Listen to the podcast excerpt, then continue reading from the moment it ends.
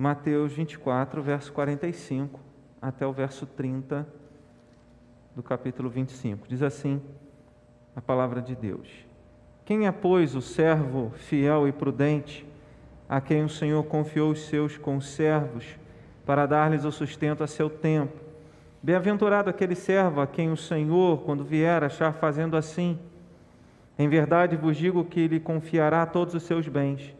Mas se aquele servo, sendo mau, disser consigo mesmo: Meu senhor demora-se, e passar a espancar os seus companheiros e a comer e a beber com ébrios, virá o senhor daquele servo em dia em, em dia em que não o espera e em hora que não sabe, castigá-lo-á, lançando-lhe a sorte com os hipócritas. Ali haverá choro e ranger de dentes. Então o reino dos céus será semelhante a dez virgens que, tomando as suas lâmpadas, saíram a encontrar-se com o noivo. Cinco dentre elas eram nécias e cinco prudentes. As nécias, ao tomarem suas lâmpadas, não levaram azeite consigo. No entanto, as prudentes, além das lâmpadas, levaram azeite nas vasilhas. E tardando o noivo, foram todas tomadas de sono e adormeceram. Mas à meia-noite ouviu-se um grito: Eis o noivo! Saí ao seu encontro. Então se levantaram todas aquelas virgens e prepararam as suas lâmpadas. E as nécias disseram às prudentes: Dai-nos do vosso azeite, porque as nossas lâmpadas estão se apagando.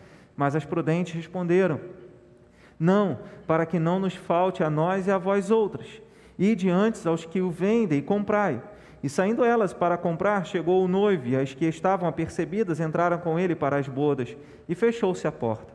Mais tarde chegaram as virgens nécias, clamando: Senhor, Senhor, abre-nos a porta. Mas ele respondeu: Em verdade vos digo que não vos conheço. Vigiai, pois, porque não sabeis o dia nem a hora. Pois será como um homem que, ausentando-se do país, chamou os seus servos e lhes confiou os seus bens. A um deu cinco talentos, a outro dois e a outro um, a cada um segundo a sua própria capacidade. Então partiu. O que recebera cinco talentos saiu imediatamente a negociar com eles e ganhou outros cinco. Do mesmo modo, o que recebera dois ganhou outros dois. Mas o que recebera um, saindo, abriu uma cova e escondeu o dinheiro do seu senhor. Depois de muito tempo, voltou o senhor daqueles servos e ajustou contas com eles. Então, aproximando-se, o que recebera cinco talentos, entregou outros cinco, dizendo: Senhor, confiaste-me cinco talentos, eis aqui outros cinco talentos que ganhei.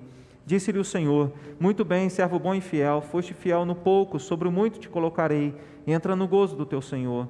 E aproximando-se também o que recebera dois talentos, disse: Senhor, dois talentos me confiaste, aqui tens outros dois que ganhei. Disse-lhe o Senhor: Muito bem, servo bom e fiel, foste fiel no pouco, sobre muito te colocarei, entra no gozo do teu Senhor. Chegando por fim o que recebera um talento, disse: Senhor, sabendo que és homem severo, que ceifas onde não semeastes e ajuntas onde não espalhastes, receoso escondi na terra o teu talento. Aqui tens o que é teu. Respondeu-lhe, porém, o Senhor: Servo mau e negligente, sabias que ceifo onde não semeei e ajunte onde não espalhei. Cumpria, portanto, que entregasses o meu dinheiro aos banqueiros e eu, ao voltar, receberia com juros o que é meu.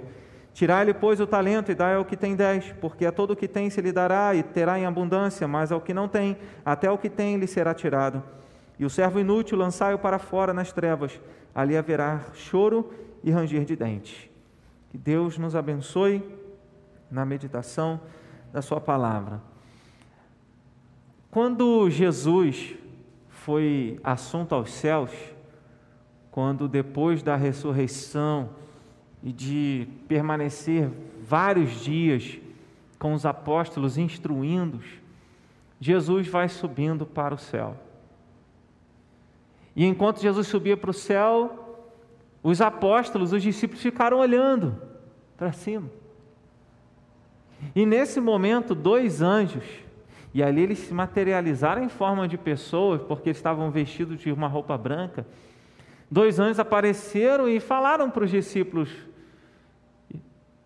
por que vocês estão olhando para as alturas? Esse Jesus que vocês estão vendo, viram subindo, ele voltará do mesmo modo que vocês o viram subir. E essa, e essa palavra desses anjos, por que, que vocês estão olhando para as alturas? Em outras palavras, vocês não podem ficar apenas nessa nessa observação, parados, olhando, esperando a volta de Jesus. Vocês têm que agir. Vocês têm que continuar a vida de vocês. E logo depois, esse texto que eu estou citando, essa história que estou lembrando, está em Atos, capítulo de número 1, Atos dos Apóstolos, capítulo de número 1. E logo depois que os anjos falam isso, os discípulos saem, eles voltam, eles vão cada um para o seu lugar, eles estão ali reunidos em oração, e logo depois a palavra vai registrar que eles estavam em oração e ali naquele momento Deus derrama o Espírito Santo cumprindo a promessa de revestir os discípulos dele com poder para que eles fossem testemunhas. Ou seja, a vida continuou e enquanto Jesus não voltava, eles deveriam ser testemunhas anunciando o evangelho da salvação, anunciando a palavra do Senhor. E esse, e esse trecho que eu li, ele mostra qual deve ser a nossa postura enquanto Jesus não volta. Na, na semana passada nós meditamos sobre a parábola da figueira, que é uma parábola que nos chama a atenção para a vigilância, para a nossa vigilância, né, para a nossa perseverança. E Jesus, ele, ele não para, ele, ele continua contando algumas parábolas se a gente perceber, se a gente observar em todas essas três parábolas, por que é, fazer um estudo olhando para as três parábolas de uma vez só? Porque essas três parábolas, elas têm a mesma ideia ou ideias semelhantes. O propósito de Jesus é continuar falando qual deve ser a postura dos discípulos dele enquanto ele não volta.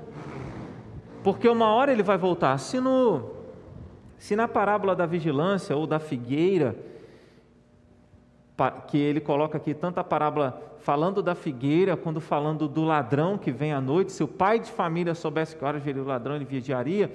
É, nesse contexto, que é do verso 32 ao 44, ele chama atenção para que nós, como discípulos, estejamos alertas, estejamos atentos e preparados, porque um dia Jesus volta, um dia que a gente não não, não estiver preocupado com isso, Jesus vai voltar.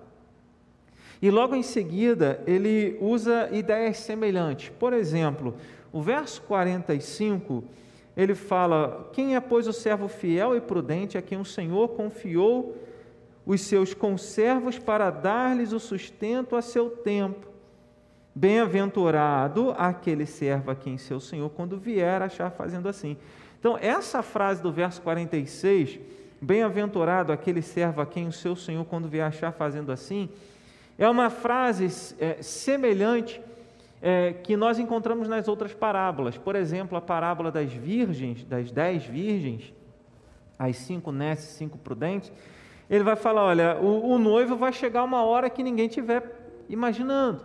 Então, quando o noivo chegar, quando o senhor dos servos chegar, o que, que eles vão fazer? quando o noivo chegar, o que, que as noivas vão fazer? E logo depois, no verso 14 até o verso 30, que é a parábola dos talentos, é a mesma ideia. Ou seja, existe um homem que, ausentando-se do país, chamou os seus servos e lhe confiou os seus bens. E ele dá a cada um um talento específico conforme a capacidade própria de cada um. Só que é, ele diz: no verso No verso de número 20, então aproximando-se o que recebeu. Verso 19: Depois de muito tempo voltou o Senhor daqueles servos e ajustou contas com eles. Então, o versículo 19 do capítulo 25, né, o versículo é, que no, no, na parábola das virgens que fala da vinda do noivo no momento que elas não esperavam e da volta do Senhor dos servos, no verso 46 do capítulo 24, todos esses versículos mostram a mesma ideia. Quando o Senhor voltar, quando o noivo voltar, como nós seremos encontrados? Tem que estar preparado. Né? Então, todas, por que, que eu li essas três parábolas? Porque essas três parábolas têm a mesma ideia, o mesmo objetivo a gente pode observar também não apenas esses versículos, mas, por exemplo, uh, Jesus conta a primeira parábola, essa parábola do servo, do bom servo e do servo mau, ou do servo é, fiel e prudente, no verso 45, e o servo mau e negligente, é, no verso 48. Né? Servo, servo sendo mal, disser consigo mesmo: Meu senhor demora-se. Né? E aí no final a palavra, uh, no verso 50, virá o Senhor daquele servo em dia que não espera. Uh, depois que ele menciona essa parábola, a gente encontra aqui, no verso 1 do capítulo 25, a palavra então. Esse então é uma, é uma palavra de ligação, um advérbio de ligação com a parábola anterior. E se você observar o verso 14, quando ele usa a expressão pois será, é uma locução que expressa uma explicação. Jesus está explicando. Então, todas essas palavras, não apenas os versículos que eu mencionei, mas a palavra então, a palavra pois, que é a ideia de explicação, elas conectam essas três parábolas. Quando a gente, isso não é algo estranho no ensino de Jesus. Quando a gente lê Lucas capítulo de número 15, a gente encontra ah, três parábolas que têm a mesma ideia. A parábola da ovelha perdida, da moeda perdida e do filho perdido. Eu prefiro usar filho perdido, embora o textinho negrito, que não é texto bíblico, né, fala o filho pródigo, né, é, porque o texto fala que o filho, o pai fala a respeito do filho, vamos nos alegrar ele fala para o irmão mais velho, né? Vamos alegar, porque este teu irmão estava morto e reviveu, estava perdido e foi achado que é a mesma ideia. É uma ovelha perdida, é uma moeda perdida, é um filho perdido que acaba gastando tudo, né? É, que possuía. Então não é estranho é, Jesus ensinar três parábolas ou mais de uma parábola para falar de um assunto específico. E aqui o assunto é como nós, como servos dele, devemos viver a vida enquanto ele não vem. Isso mostra que a gente não tem que viver, a gente não pode, a gente não deve viver a vida cristã como se Jesus não fosse voltar mais. A, a própria palavra do, do, do servo bom, do servo mau, já mostra isso. Porque existem pessoas que talvez vivam a vida cristã, mas sem se preocupar. E se eu tiver que me encontrar com Jesus hoje? Como que vai ser? Porque duas situações, né? Ou Jesus volta, ou ele nos chama para a gente ter um encontro com ele. Né? né? Aí que a gente vê que é, é quando o Espírito Santo que conduz, né? a gente não precisa combinar, né? porque a gente não combinou o cântico. E quando a gente estava cantando, estava lembrando exatamente porque tem tudo a ver com, com o texto, com a meditação dessa noite, né? o hino que nós entoamos ao Senhor.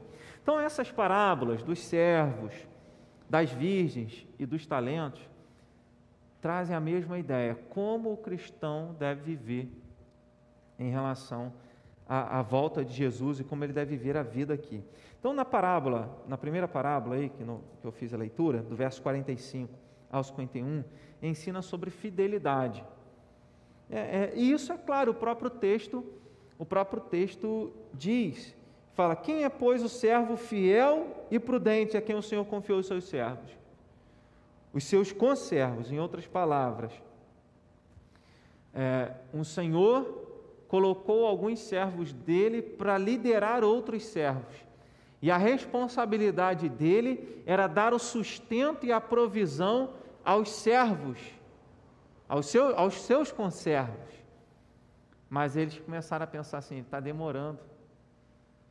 Nosso, nosso Senhor, nosso patrão está demorando. Ou ninguém está vendo. Ninguém vai se importar com isso. Não tem nada a ver. Né? Não tem importância. Ah, isso é um exagero. Geralmente, quando se fala de uma vida de santidade, de compromisso real com o Senhor.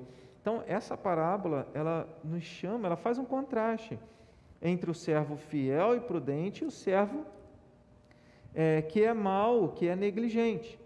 Então, ela ensina sobre fidelidade.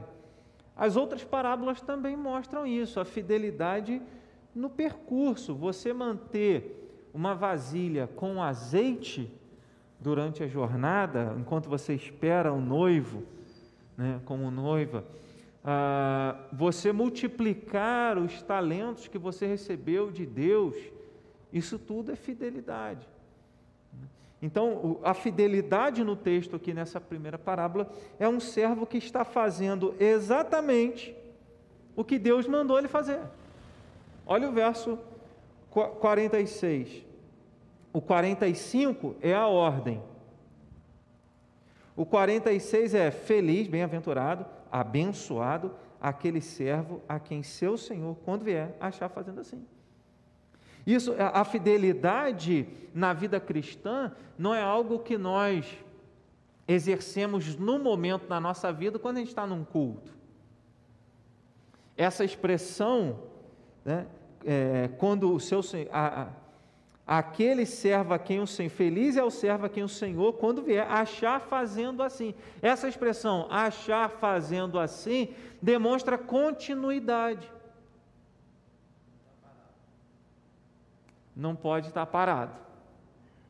Quando a gente olha para a palavra de Deus, né, às vezes eu acabo repetindo isso em alguns estudos, alguns sermões. Você olha para Moisés, Moisés estava pastoreando o rebanho do sogro dele, não estava à toa. Gideão estava malhando trigo no lagar. Davi estava pastoreando o rebanho do pai dele. Ah, todos os servos, Pedro André, Tiago e João, estavam preparando os barcos e as redes para voltar para a pescaria, depois de um tempo pescando. Então, ninguém estava parado à toa. Mateus estava contando o dinheiro na coletoria dos impostos que ele arrecadou. Pode falar, Wagner.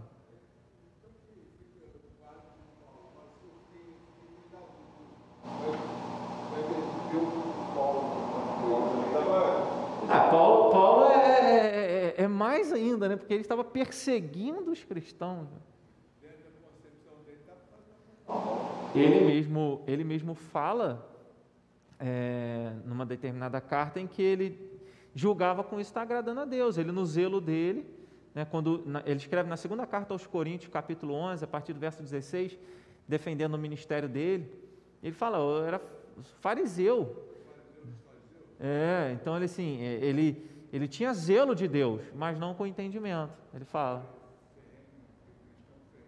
É, é, ele, ele acreditava que que prender os cristãos, que impedir o avanço dos cristãos, daqueles que eram os do caminho, né? nem ainda eram reconhecidos como cristãos, isso acontece lá em Atos capítulo 11, né? verso 26. Mas ele achava que estava agradando a Deus, né? Até que Jesus se revela para ele, por isso que ele fala como um nascido, um apóstolo nascido fora do tempo, porque para ser apóstolo você tinha que ter visto a Jesus e ser comissionado é, por ele pessoalmente. E Jesus aparece para Paulo. É. O servo de parada, esse gosta do talento que enterrou. Porque o cara que não trabalha, ele enterra o talento. Não tem um? Sim, sim. Porque é parada. É, é, é. Os ativos, para poder ver, Eliseu, Elias, tudo estava. Uhum. Vamos parar. Se pegar aquele cara parado, o evangelho não vai para frente. É verdade, né? Enterrar o talento. E aí é o que o texto nos chama, a essa vida de fidelidade ao que Deus nos chamou para fazer. Porque ah, nesse aspecto, a gente não pode confundir cristianismo ou igreja com qualquer outra instituição no mundo, porque não existe igual. Por exemplo, você tem um clube, um clube você vai, para se divertir, você tem até uma identificação com os outros associados do clube, você vai ali para se recrear, para se divertir, para descansar, para ter um lazer. Igreja não é lazer. Igreja é, é uma missão. É um povo com uma missão de, conforme o texto diz no verso 45, ali, dar o sustento aos conservos de Deus. Tem muito povo de Deus, muito filho de Deus espalhado pelo mundo, que ainda não sabe que é filho e precisa ser alcançado. Precisa ser alimentado. Pode falar, Wagner.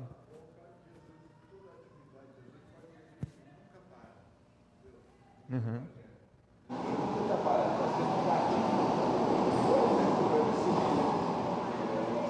10 horas de descanso de sono deveria ser pouco. Sim. Levantar logo de madrugada. né? Ele levantar de madrugada para poder orar, para ter um tempo de oração. Então, mas dormia pouco. Umas 6 horas, né? Deveria dormir umas 6 horas.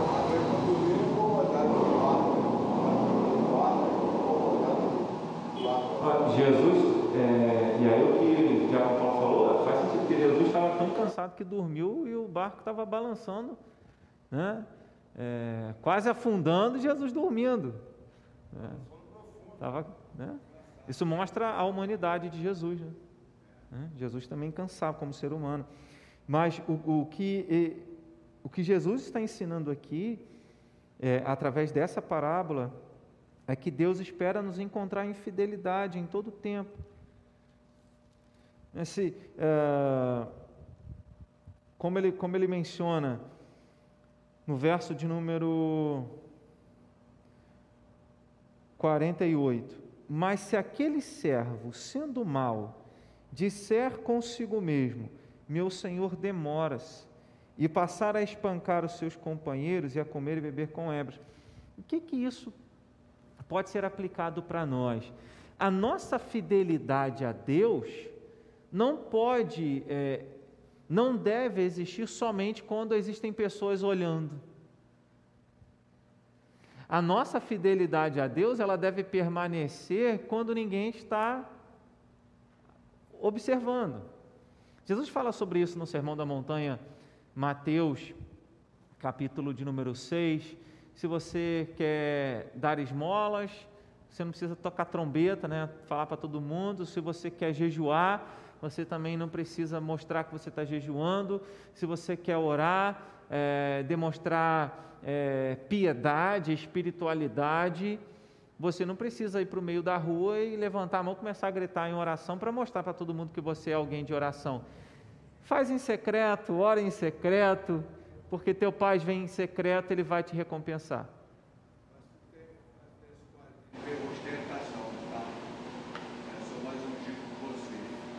Sim, é, é, é uma arrogância, né? uma vaidade, né? que não deveria haver. Então, que essa fidelidade, ela não pode estar limitada a, a, aos holofotes, à presença de outras pessoas à nossa volta, é ser fiel dentro de casa, é ser fiel é, no interior do nosso quarto, é ser fiel em todo o tempo. Então, a fidelidade, é, eu sou fiel a Deus, não apenas quando vou à igreja, mas eu sou fiel a Deus quando eu estou no trabalho, quando eu faço a minha declaração de imposto de renda, né? Então a gente começou aí, mês de março, começa a declaração de imposto de renda, né? Declarar tudo que tem que ser, né? É, dar a César o que é de César e dar a Deus o que é de Deus, sermos, sermos corretos. Então ele está dizendo que a, a, o verdadeiro servo de Deus se destaca na ausência do seu Senhor, porque a vida de fidelidade dele não é uma hipocrisia. Ele não, ele não é, ele não é, pode ser, né, trazendo isso para os nossos dias, aquele empregado que só mostra serviço quando o patrão está na empresa. Né, o, quando o patrão não está olhando, cristão não é assim. Cristão é aquele que trabalha ainda mais, que faz a diferença no trabalho dele. Então, é, trazendo isso para o reino de Deus, trazendo isso para a nossa vida, não apenas o cristão vai trabalhar quando, no, no serviço dele, quando o patrão não está, mas na vida cristã, no testemunho dele, na pregação do Evangelho, no compartilhar a palavra de Deus, na vida devocional, na, na, no envolvimento com a obra do Senhor, na multiplicação dos dons, né, no multiplicar os dons que ele recebeu, no azeite, no preparar o azeite, levar o azeite. Né, a gente tem na palavra de Deus, em muitos textos, o azeite como símbolo do Espírito Santo. A gente poderia associar ali a parábola das virgens como fruto do Espírito.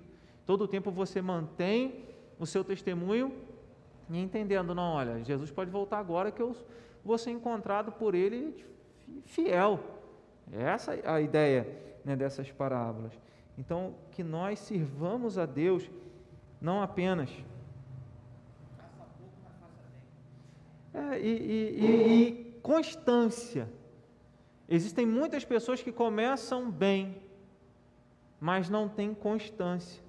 Porque o servo, quando recebeu a ordem, ele fez. Mas depois começou a pensar assim: é, meu patrão está demorando. Ele não vai voltar mais, não. Pedro fala isso numa das cartas dele. Ele diz: olha, é, se as pessoas andarem dizendo, ah, está demorando, por que retarda o Senhor a sua promessa? Pedro fala, é porque ele é paciente, ele não quer que ninguém pereça, mas que as pessoas cheguem ao arrependimento. Então, se a gente começar a imaginar, ah, Jesus não voltou até agora, acaba que o cristão, em algum momento, ele pode viver até como se não cresce, como um incrédulo. Porque ele passa, a, a, ele transforma o cristianismo, em, a religião dele, em religiosidade, se satisfazendo apenas em observar, mas ele não tem o compromisso da fidelidade. Enquanto, não é uma questão, ah, ó, eu não vou fazer isso aqui não, porque, e, hoje em dia também não é assim, né? Porque às vezes a gente comenta, né, conversando sobre a, a, a vida nas redes sociais, fala assim, quer fazer uma coisa errada? Não deve fazer o que é errado, mas não precisa postar nas redes sociais o que está fazendo de errado. Aí acaba dando um mau testemunho. Né? Como cristão, nós devemos vigiar, como cristãos, devemos vigiar até o que postamos na internet. Que a nossa fidelidade a Deus parece que se resume só dentro da nossa cabeça. Ou a nossa fidelidade a Deus se resume somente dentro da igreja. Ela não passa para os outros limites né, da, da, das redes sociais, que é o mundo real. A gente às vezes fala, ah, é o mundo virtual. Não, é real. Quando a, as redes sociais começaram a surgir, você usava um, um nome, um codinome, um nickname, um, um name inventado, um pseudônimo. Estou usando aqui vários nomes aqui. Né? Você usava um nome que não necessariamente era seu. E hoje, algumas plataformas ainda, principalmente jogos, você pode usar o nome que você quiser. E aí parece que você cria, a pessoa cria uma outra identidade, mas a maioria hoje das redes sociais principais, né, se a gente for colocar, a pessoa usa o próprio nome. Não tem como você dissociar ou nós somos diferentes daquilo que escrevemos? Ou somos diferentes do que postamos? Então é, é, é algo que é algo que nos chama a atenção, que a nossa fidelidade a Deus ela, ela seja constante. E às vezes que, que nós sintamos vergonha né, de, de, de fazer aquilo que é errado. Né? Que, tem, que tenhamos isso. Né? Fala, não, isso não é para mim. Ah, mas está. É, tudo me alisto, é, mas nem tudo convém, né? Diz a palavra. Pode falar.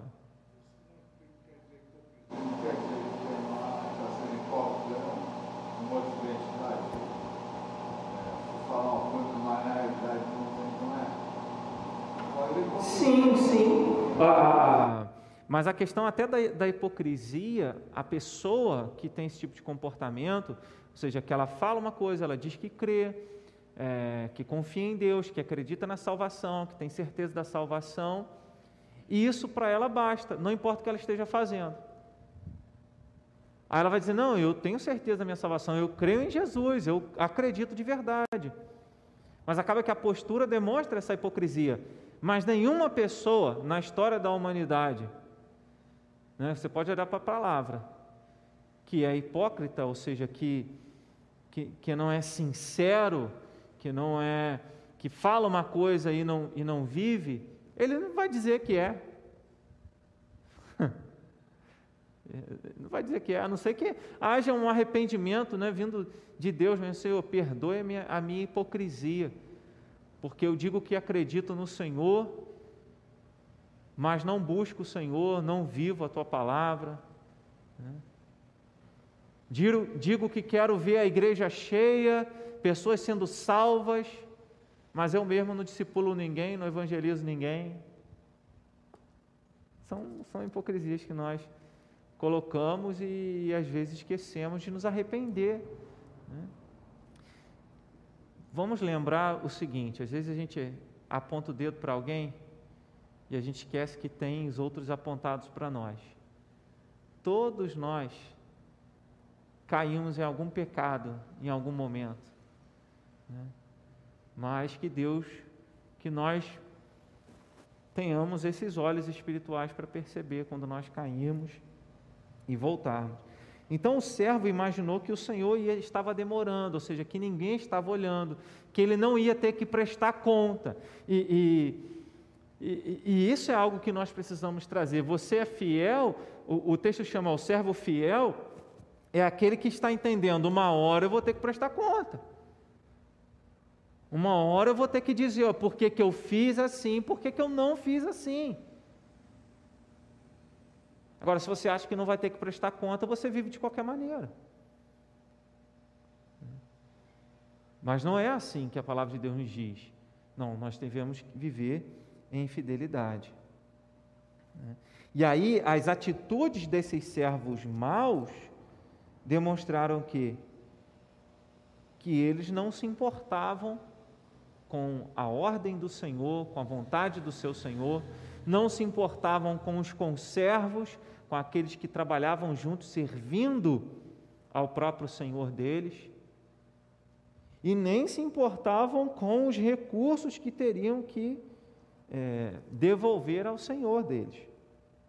Né? Porque ele dizia, a passar a, verso 49, a passar a espancar os seus companheiros, comer e beber com ébrios, ou seja, viver como se não fosse servo. Tem nome de servo, vive no campo e no reino do Senhor deles, mas as atitudes não são de servos. Tem gente que pode ter o um nome arrolado no hall de membros da igreja, ter nome de crente, ter nome de evangélico, ter nome de cristão, participar da realidade da igreja e não viver como um discípulo de Cristo. Onde a gente encontra isso? Hebreus capítulo de número 6, quando fala de alguns que provaram a ação de Deus, provaram coisas do, do ações do Espírito Santo de Deus. E a gente pode imaginar alguém que foi batizado, alguém que participou da Santa Ceia, alguém que serviu em algum ministério, mas ele abandonou, ele negou a fé, não apenas com as palavras, mas com as atitudes, porque às vezes a gente diz, é, imagina que negar a Jesus é apenas dizer assim: ah, não, agora eu não creio mais em Jesus. Não, nós negamos com as nossas atitudes. O servo mau e negligente, ele começou a viver como se não tivesse Senhor, como se não tivesse uma ordem, como se não tivesse que prestar conta.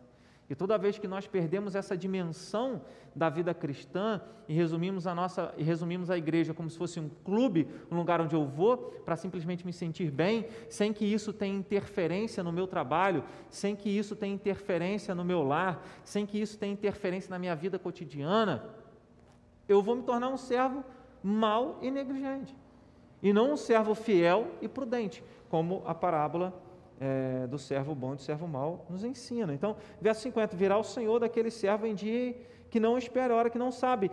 Todas essas três parábolas têm essa ideia de que o servo, o Senhor volta num dia que ninguém espera, o noivo volta no momento que as noivas estão dormindo.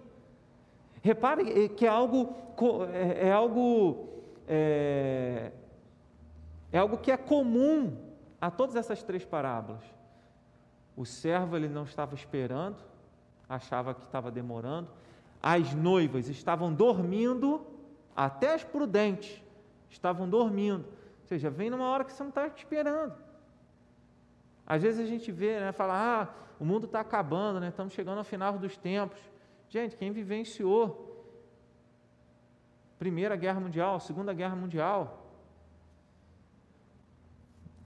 estavam vivendo lá os finais dos tempos. A gente precisa entender que quando a Bíblia fala de final de, dos tempos, desde que Jesus pisou na terra, desde a primeira vinda de Jesus, a gente está vivendo o final dos tempos. A Bíblia ensina isso para a gente. E todos esses sinais acontecem entre a primeira e a volta de Jesus, primeira vinda e a volta de Jesus. É claro que, conforme o nosso entendimento, esses sinais vão aumentando de intensidade cada vez mais. Ó. a gente ouve falar mais e mais de guerras, mais e mais de desastres naturais, mais e mais de enfermidades, mais e mais de problemas econômicos. Isso tudo vai avolumando, né, até que apareça o homem da iniquidade prometendo paz e segurança, né, fazendo sinais e maravilhas, tentando enganar, se possível, os eleitos, né? mas a gente sabe que os eleitos são guardados. Enfim, então é algo comum. E aí, algo comum nessas três parábolas também é o choro e o ranger de dentes. Quando Jesus volta, tem um juízo.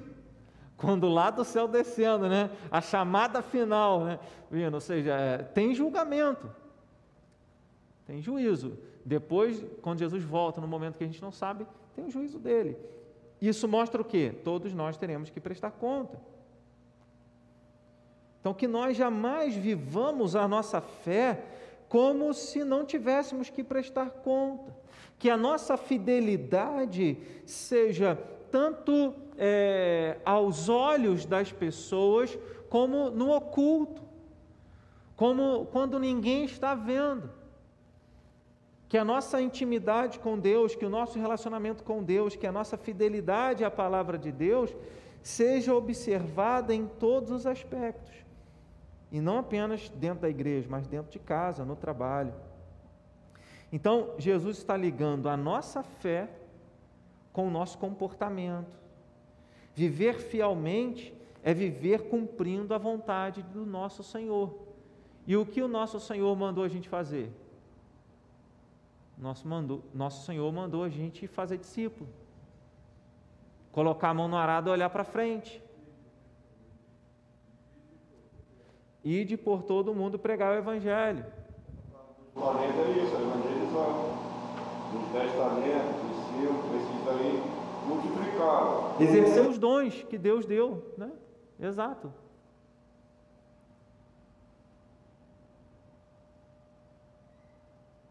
E, e, ele menciona, né?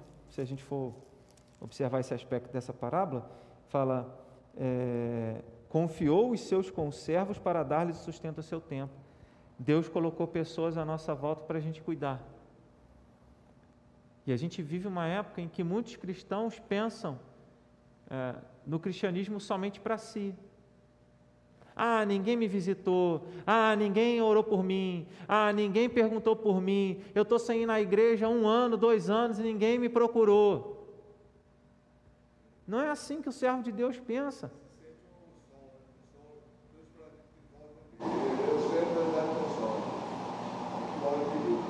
Exato. E não é. Jesus é o centro. Então assim, não é o que não é o que a igreja está fazendo por mim, é o que eu estou fazendo pelo reino de Deus. O que eu, como servo, estou fazendo? Porque não, não, não, cabem desculpas. As, as, as virgens nécias, elas foram lá tentar procurar o azeite, comprar o azeite, mas quando elas voltaram já tinha passado. E quando elas voltaram, Senhor, abre-nos a porta. Não, não conheço. Por quê? Porque você não estava envolvido. Se isolou, esperou que alguém. Se nós, irmãos, uma coisa, uma coisa, somos nós que conhecemos o Evangelho, entendemos Jesus como nosso Salvador. Se a gente entende isso, se a gente entende que a Bíblia é a palavra de Deus e o que Jesus mandou a gente fazer, a gente tem que fazer. Não é esperar, ah, ninguém fez por mim. Não, a gente tem que fazer. Outra coisa é alguém que não conhece o Evangelho. Aí sim. Porque esse é o contexto da ovelha perdida. Lucas 15. Ovelha perdida, moeda perdida e o filho perdido. Esse é o contexto. Por que, que Jesus conta essas parábolas? Porque ele se assentava à mesa e comia com publicanos, prostitutas, pecadores. E os religiosos achavam, ele está em pecado, porque ele se relaciona com essas pessoas. Ele diz: Eu vim para os doentes e não para os que estão saudáveis. Então, essas três parábolas ali fala de salvar, de ir ao encontro daqueles que estão realmente perdidos. E não quem já conhece o caminho, mas não quer andar no caminho. Existem pessoas que conhecem o caminho, mas não querem andar no caminho. Isso parece duro, mas é uma realidade. Já então, o que esse texto está dizendo? Para nós que conhecemos, não tem desculpa para mim e para você. É, a gente tem que cuidar daquele que precisa, daquele que está ao nosso lado. Essa é a ideia daqui dos seus conservos, né, do verso 40. Do 24, verso 45. Né? E aí a gente chega à parábola das virgens, das virgens, que ensina sobre prudência. Né? A gente junta lá o verso 45 do capítulo 24 com esse trecho da parábola das dez virgens. Né? Então ela diz: Dez virgens tomaram as suas lâmpadas e saíram a encontrar-se com o noivo. Ele já deixa claro que cinco eram e cinco prudentes. Por quê? As nécias não levaram azeite suficiente para que mantivesse a lâmpada delas acesa até que o noivo voltasse. Então a ideia é azeite suficiente até que o noivo volte. Os servos da parábola do servo bom e servo mau, eles não tiveram paciência para esperar a volta do Senhor e acharam que ele estava demorando, que não voltaria mais. E quem não se prepara com azeite, já imagina, ah, não, ele vai, ele não vai voltar não se preparou. A gente não sabe quanto tempo Jesus vai, é, quando ele vai voltar, quanto tempo ainda tem para ele voltar. Então, até que ele volte, ou seja, até o fim das nossas vidas, nós devemos viver em fidelidade e em prudência. Prudência aqui por quê? Porque o próprio texto menciona, deixa claro essa essa virtude, essa característica dessas cinco virgens prudentes. Porque elas eram prudentes? Foram prudentes porque elas mantiveram a lâmpada delas acesa em todo o tempo e elas foram levando o azeite consigo. O que, que, é isso senão manter a capacidade de servir a Deus, manter a capacidade do testemunho, de sermos identificados como filhos de Deus, como discípulos de Jesus, é, quando Jesus revela, escreve as cartas às sete igrejas da Ásia Menor, lá em Apocalipse, ele usa João, ele fala com João para João escrever a, a essas igrejas. Ele fala: Eis que o diabo está para colocar em prisão alguns de vós, tereis tribulação de dez dias, mas ser fiel até a morte, dar-te-ei dar a coroa da vida. Ou seja, é fidelidade até o fim. Quando a gente lê Apocalipse capítulo 14, verso 12, verso, verso 12, é, ele menciona, ele fala a perseverança dos santos, é, é aqueles que guardam a fé em Jesus e os mandamentos de Deus. E isso até o fim. Então, vida cristã não é uma carreira. Tem gente que começa animado, correndo quase que a 100 por hora, mas depois já está ali andando a 5 por hora e para, ou outros parados.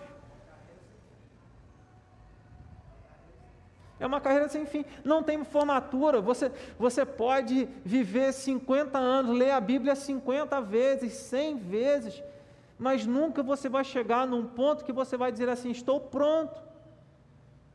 E é, e é essa a realidade. Talvez você já tenha escutado alguém que diz assim: ah, eu vou para a igreja todo domingo, para quê? Ou eu vou me envolver na obra de Deus para quê? Eu já, tô, eu já ajudo ali uma pessoa. Sabe, a gente se satisfaz como se nós já tivéssemos chegado num patamar em que assim, eu não preciso mais ir à igreja, eu não preciso mais servir a Deus com toda a dedicação, deixa isso para os outros, eu não preciso mais me comprometer, porque já passou a minha época. Tem muita gente que pensa assim.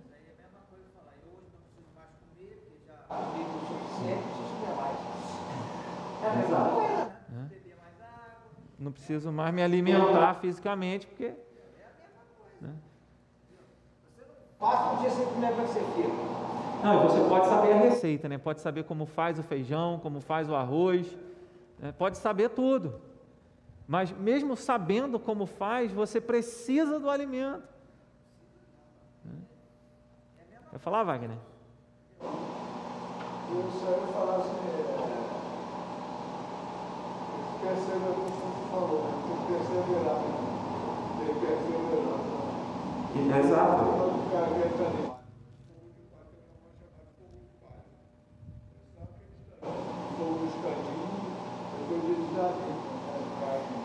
Exato, esse exemplo que você está falando, né? depois, aquele fogo de palha né? que começa e logo depois acaba, onde a gente encontra isso? A gente encontra também na parábola do semeador, uma semente que cai à beira do caminho, semente que cai, principalmente a semente que cai entre os espinhos, porque a semente que cai entre os espinhos é, são aqueles que recebem a palavra, mas os prazeres da vida, né? a, a, os desejos da carne, eles acabam abafando ali a, a semente da palavra.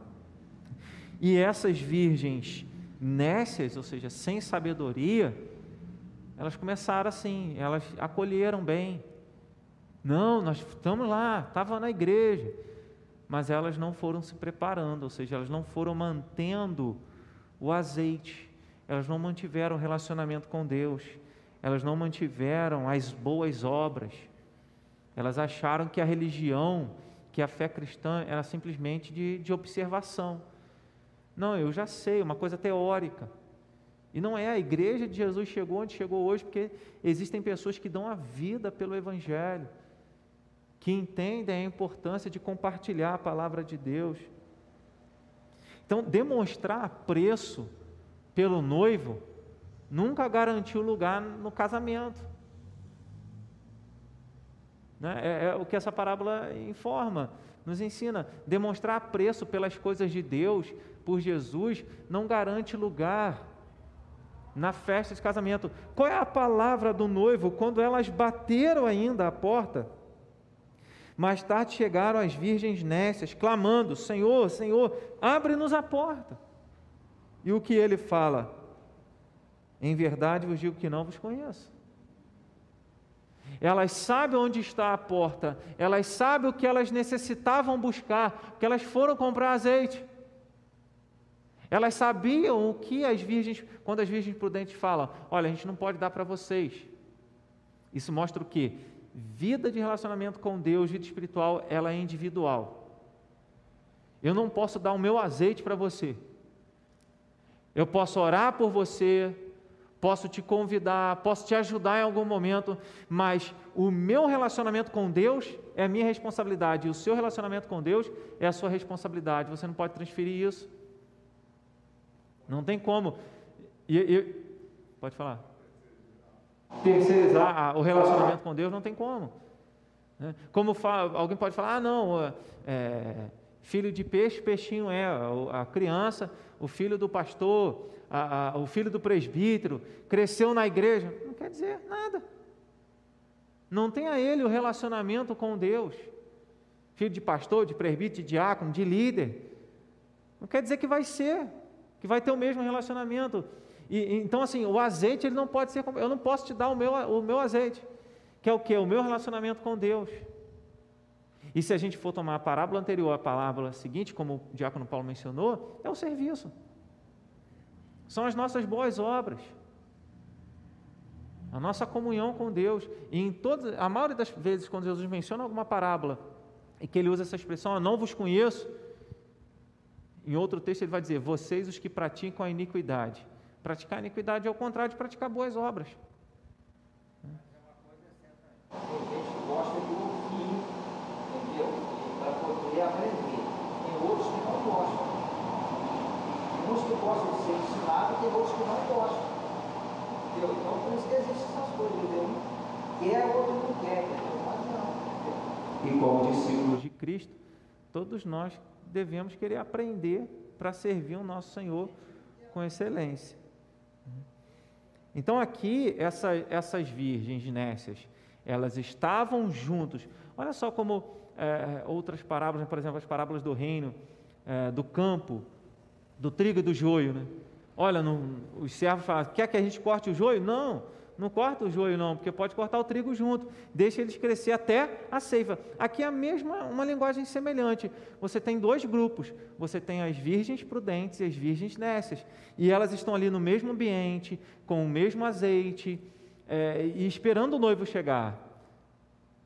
Só que elas perderam o timing, elas, elas deixaram de, de, de entender a importância de manter ali a vida de relacionamento com Deus. Deixaram depois, pararam, ou seja, falta a constância, né?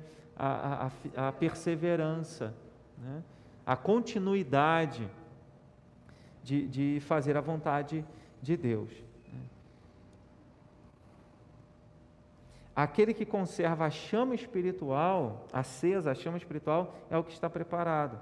Ainda que durma, ainda que seja pego despercebido, estará salvo, porque conservou o azeite. Então, se você vive como, é, com prudência, ou seja, se você vive consciente, eu tenho que fazer a vontade de Deus, eu tenho que ser um servo fiel, eu tenho que ser um servo cauteloso, eu tenho que manter o meu relacionamento com Deus, eu tenho que manter a minha fé firmada em Cristo. Jesus fala isso, quando o Filho do Homem voltar, porventura ele vai achar fé na terra?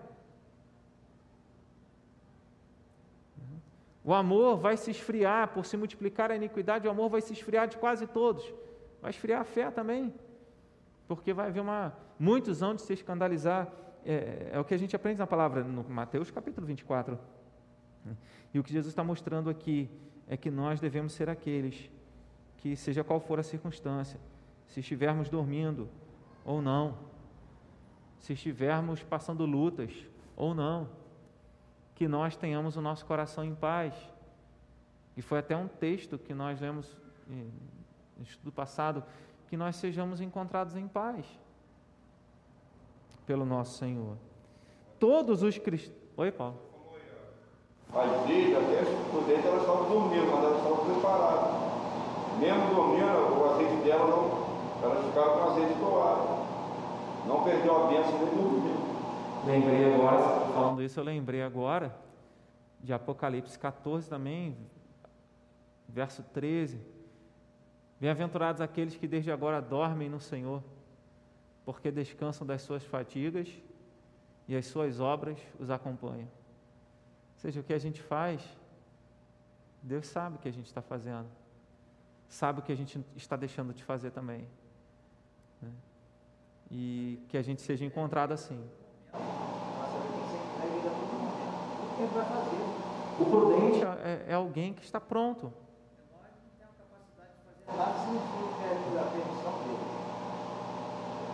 Como a gente mantém a luz a, acesa? Jesus falou: vocês são o sal da terra, a luz do mundo. A luz é para quê? Para brilhar diante dos homens.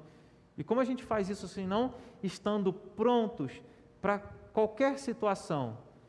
Ah, ó, tal pessoa precisando de uma visita, vamos lá visitar. Precisando pregar o Evangelho, vamos pregar o Evangelho. Precisando orar, vamos orar. Alguém que está sempre pronto para servir.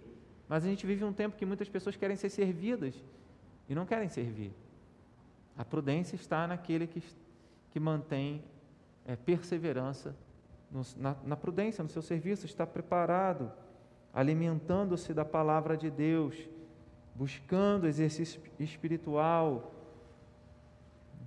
A prudência de que o Senhor Jesus fala está na conservação de uma vida cristã verdadeira. Antes de uma profissão de fé verbal, deve haver uma profissão de fé espiritual. Não basta ser contado entre as virgens, entre os cristãos. É preciso manter a lâmpada acesa, ou seja, o relacionamento com Deus, a verdade, né, a, ação de Deus na nossa vida, ser cheio do Espírito Santo, ter a armadura de Deus na nossa vida. E cada um vai dar conta de si. Né. As, as prudentes não deram o seu azeite às nércias. Né? E essa mostra que cada um vai dar conta de si. Por fim, aí nenhuma nem outra. Né? Cada um, exato. E, e isso é para mostrar que a nossa a responsabilidade ela é individual. Não adianta eu contar com o outro. Ah, os meus pais, ah, os meus filhos, ah, eu já fui na igreja, ah, isso, ah, eu já fiz, eu já professei a minha fé. Não adianta eu contar com uma coisa, é, é perseverança, não pode ser compartilhada, cada um vai dar conta de si. A vossa fé é nossa, a fé é de cada um é de cada um, entendeu? E as prudentes, elas, elas tiveram fé, mas elas não podiam, a fé como se fosse o azeite, como se fosse a fé. comparação. Entendeu? Como é que elas iam dividir com as outras? Não tinha condições. Entendeu? Elas perseveraram até o fim. A gente pode colocar o azeite também como a ação do Espírito Santo, o fruto do Espírito, que é que são decisões e ações nossas, no amor, paz, alegria, fidelidade, bondade, mansidão, domínio próprio.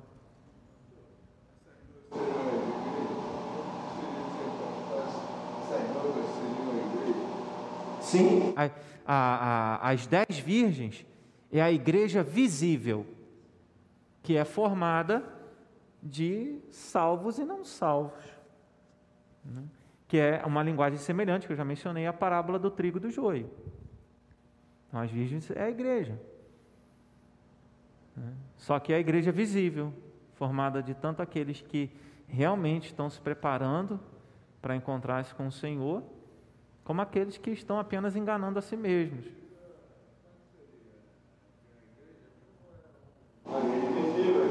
A igreja visível é essa igreja que nós vemos, né? As pessoas que nós vemos. Nem todo mundo que diz Senhor, Senhor entrará no reino de Deus, Jesus fala. Então, ah, se alguém é membro de uma igreja, da presbiteriana, da batista, da assembleia, de qualquer outra igreja, ou que não seja membro de igreja nenhuma, mas diga, eu sou de Jesus, eu creio em Jesus, nem todo mundo que é membro de uma igreja, ou que está numa igreja, ou que diz que crê em Jesus é salvo. Porque a prova da salvação não é simplesmente dizer eu creio, é dar provas, é demonstrar. E é essa a realidade aqui. As virgens tinham nome de virgem, estavam com azeite, mas Jesus não conhecia elas. Por que não conhecia? de acordo com o contexto da própria das parábolas que da parábola que antecede que sucede, é, elas não faziam a vontade do Senhor. Né? É assim. Não, a gente, exato. A gente demonstra a nossa, uh, nós demonstramos que somos do Senhor com as nossas obras. Tiago fala: diga-me que tens fé sem obras, eu com as minhas obras te mostrarei a minha fé a fé sem obras está morta. Então é necessário vir acompanhado. Não, ninguém exerce o cristianismo dentro de casa sem se relacionar com o outro.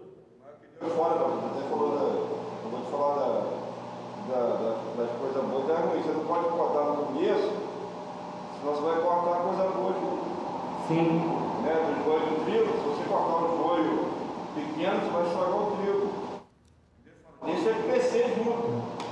E isso ensina o que para gente? Que essa divisão de dizer quem está salvo e quem não está salvo não cabe a nós. Ah, tal pessoa está fora da igreja, vai para o inferno. Não tem que falar isso. A gente tem que pregar sobre o inferno, que quem não se arrepende dos pecados e não crê em Jesus está destinado ao inferno, mas que há esperança para essas pessoas com arrependimento e a fé em Cristo. Mas a gente não pode querer determinar quem vai para o céu, quem vai para o inferno. Esse papel pertence ao Senhor. É quando o Senhor volta, quando o noivo chega, é Ele quem fecha a porta. É Ele quem fecha a porta. E aí, na terceira parábola, né, que é a parábola dos talentos, que nós chamamos aí de dons espirituais, quando, quando Deus nos concede dons e nós colocamos esses dons ao serviço do reino de Deus, para ser instrumento nas mãos de Deus. Então, é, existe uma urgência nisso. Varões, por, que, é, por que, que vocês estão olhando para as alturas? Esse Jesus que vocês viram subir vai descer. Então, vão trabalhar, vão fazer a obra. Então, qual foi o problema aqui? Que um recebe, não é a quantidade, o que recebeu cinco multiplicou e ganhou cinco. O que ganhou dois talentos multiplicou e ganhou mais dois. Fizeram o que tinham que fazer. Não é quantos talentos, ah, tá, não existe comparação, ah, tal pessoa recebeu mais talentos do que eu. Não, até aquele que recebeu um.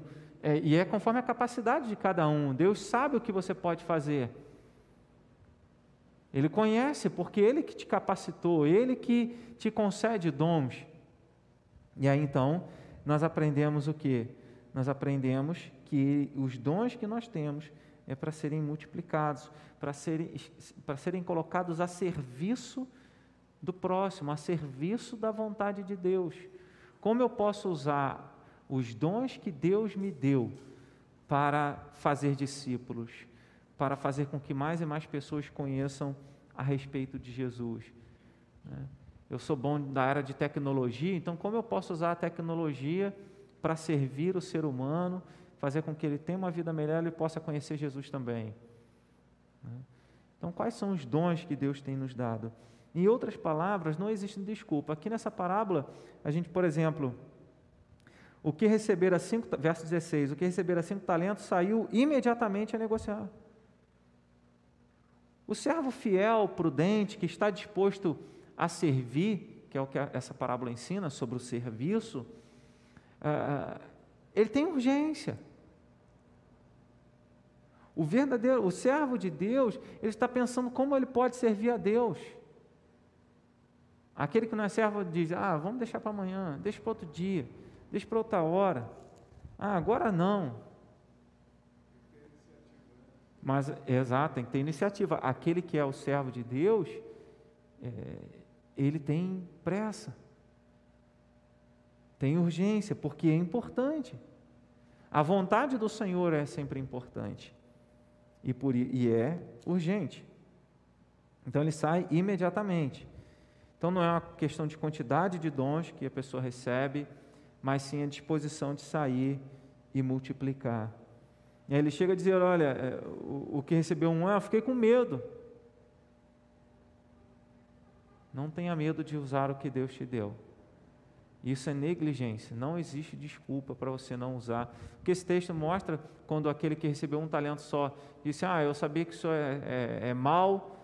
Ele não está falando de Deus, aqui é apenas uma linguagem para dizer que ele vai ter que prestar conta do talento que ele recebeu. Então nós vamos ter que prestar conta do talento que nós recebemos. E ele nos dá de acordo com a capacidade, então não tem desculpa. Alguma coisa nós temos que fazer com os dons que Deus nos deu. E se alguma coisa é servir o próximo, é glorificar a Deus, né, com a nossa vida, dando um bom testemunho, sendo fiéis à palavra e fazendo a vontade do Senhor. Os dons do reino dos céus são muito preciosos para ficarem guardados. Né? Então, é, Deus nos deu para que nós pudéssemos servir. Eu até lembrei que ele disse: Nós somos sal, já citei esse texto, sal da terra, luz do mundo, mas se o sal perder o sabor, ele não serve para nada. Se a luz foi colocada embaixo da cama, embaixo da mesa, ela também não serve para nada. Então, existe propósito em nossas vidas, existe propósito em, em, é, é, em quem nós somos. Deus nos deu dons para que nós pudéssemos usá-los. Eu vou até ler um texto que eu li é, domingo na classe é, de escola bíblica, na classe dos homens. É, Efésios capítulo 4. Efésios capítulo 4, verso 7 ao 15.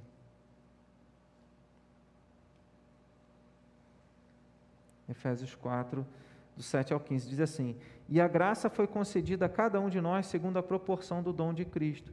Então, essa graça, segundo a proporção do dom de Cristo, Deus concede é, os seus dons em proporção. Cristo concede dons em medida. Ele dá uma medida para mim, cinco para outro, dois para outro, um para outro, então, essa palavra proporção do dom de Cristo no verso 7. Verso 8: Por isso diz: quando ele subiu às alturas, levou cativo o cativeiro e concedeu dons aos homens. Ele nos libertou da escravidão de Satanás e nos deu dons para que nós pudéssemos livremente servir a Deus. Ora, o que quer dizer subiu, senão também que havia descido às regiões inferiores da terra, da terra? Aquele que desceu é também o mesmo que subiu, ou seja, Jesus que veio à terra e padeceu e sofreu, é o mesmo que subiu. E quando ele subiu, ele derramou dons, ele concedeu dons. E aí o exemplo disso é a descida do Espírito Santo ali em Atos 2, nos dando poder para sermos testemunhas. Verso 11: E ele mesmo concedeu uns para apóstolos, outros para profetas, outros para evangelistas, outros para pastores e mestres, com vistas ao aperfeiçoamento dos santos para o desempenho do seu serviço, para a edificação do corpo de Cristo. Porque Deus concede dons, porque Deus concede talentos. Verso verso 12, com vistas ao aperfeiçoamento dos santos. Lembra da parábola do servo bom e do servo mau? Que ele deu a ordem para que ele desse o sustento aos seus conservos. Então, nós recebemos dons para que coloquemos esses dons em prática, em exercício, e assim haja aperfeiçoamento dos santos, haja aperfeiçoamento da igreja, haja aperfeiçoamento do povo de Deus, para desempenho do seu serviço, para que cada um esteja servindo a Deus. Para a edificação do corpo de Cristo, para que a igreja cresça, tanto em, tanto em quantidade como em qualidade até que todos cheguemos à unidade da fé do pleno conhecimento do Filho de Deus a perfeita varonilidade à medida da estatura da plenitude de Cristo. Ou seja, até que todos nós sejamos um na nossa confiança em Cristo e até que todos nós sejamos como Jesus. É o verso 13. Então, é, enquanto nós não seja, enquanto é, não chegarmos a essa estatura, a gente não está pronto. E nós sabemos que só vamos chegar à medida da varonilidade, da estatura de Cristo, quando Jesus voltar. Significa o quê? Que até lá devemos ter perseverança em fidelidade, na prudência, estarmos preparados e no serviço ao Senhor. Verso 15: Mas seguindo a verdade em amor, cresçamos em tudo naquele que é a cabeça, Cristo, de quem todo, verso 16, de quem todo corpo bem ajustado e consolidado pelo auxílio de toda junta, segundo a justa cooperação de cada parte, efetua o seu próprio aumento para a edificação de si mesmo em amor. Então, por que nós devemos continuar servindo? Porque porque é importante para a edificação da igreja, existem os conservos. Porque devemos ser encontrados prontos quando Jesus voltar. Porque a tarefa deve ser exercida na ausência do nosso Senhor. Porque quando ele voltar, nós teremos que prestar conta do que fizemos e do que não fizemos. Então a gente encerra lembrando de alguns textos que falam sobre nossa, o nosso compromisso, a nossa fidelidade, a prudência, o zelo né, no fruto do Espírito Santo, o serviço. Jeremias 48, 10, o profeta diz: Maldito aquele que fizer a obra do Senhor relaxadamente. É claro que essa palavra é uma palavra para a nação dos caldeus que iriam queria a nação dos caldeus queria ser instrumento do juízo divino sobre Moabe, um outro povo. Mas ele está dizendo, olha, não poupe ninguém, destrua com todo mundo. Deus está dizendo nesse contexto, faça o que eu mandei. Então ele fala, maldito aquele que fizer a obra do Senhor relaxadamente, nesse contexto de juízo de Deus sobre um povo mau.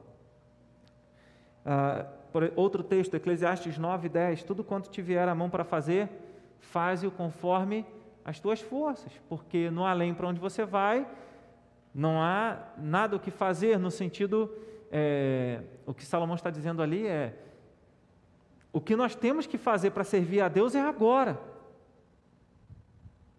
Não adianta esperar depois.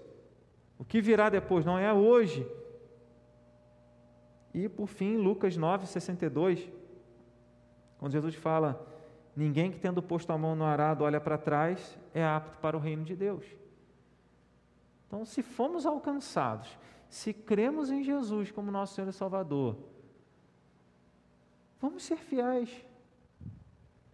Vamos manter o nosso relacionamento com Deus, vamos manter a, a nossa lâmpada acesa.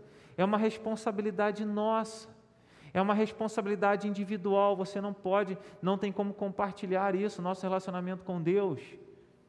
Cada um vai dar conta de si a Deus. Então não vai ter desculpa. Então cuide da sua lâmpada. Alimente a sua lâmpada, encha-se do Espírito Santo de Deus. É, demonstre o fruto do Espírito, demonstre que você é um salvo. Não esconda os seus dons. Sirva Vivemos um tempo em que existem. Eu, é, esse tempo acho que sempre existiu. Jesus fala: em Mateus 10. Rogue ao Senhor da seara para que mande trabalhadores, Lucas 10, né? trabalhadores para a sua seara.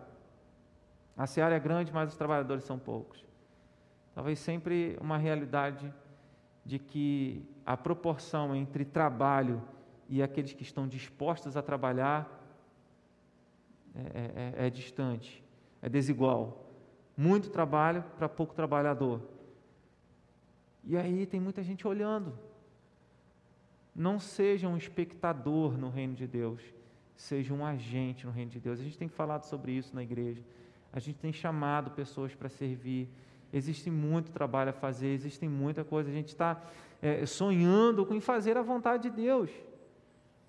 Existem muitas pessoas serem é, acompanhadas, que a própria liderança da igreja não dá conta. Se a gente quer é, encher o céu, fazer a diferença, a gente precisa de todo mundo trabalhando, e não apenas um grupo só.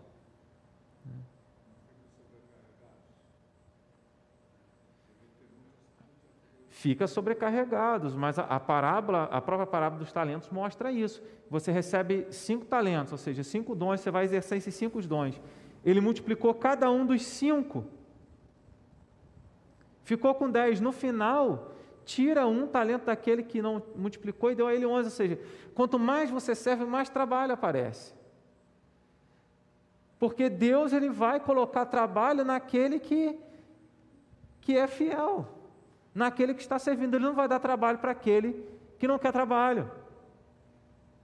Por isso, às vezes, acontece isso: a pessoa que quanto mais serve, mais trabalho tem para servir, porque ela está sempre dizendo: Sim, Senhor, eis-me aqui.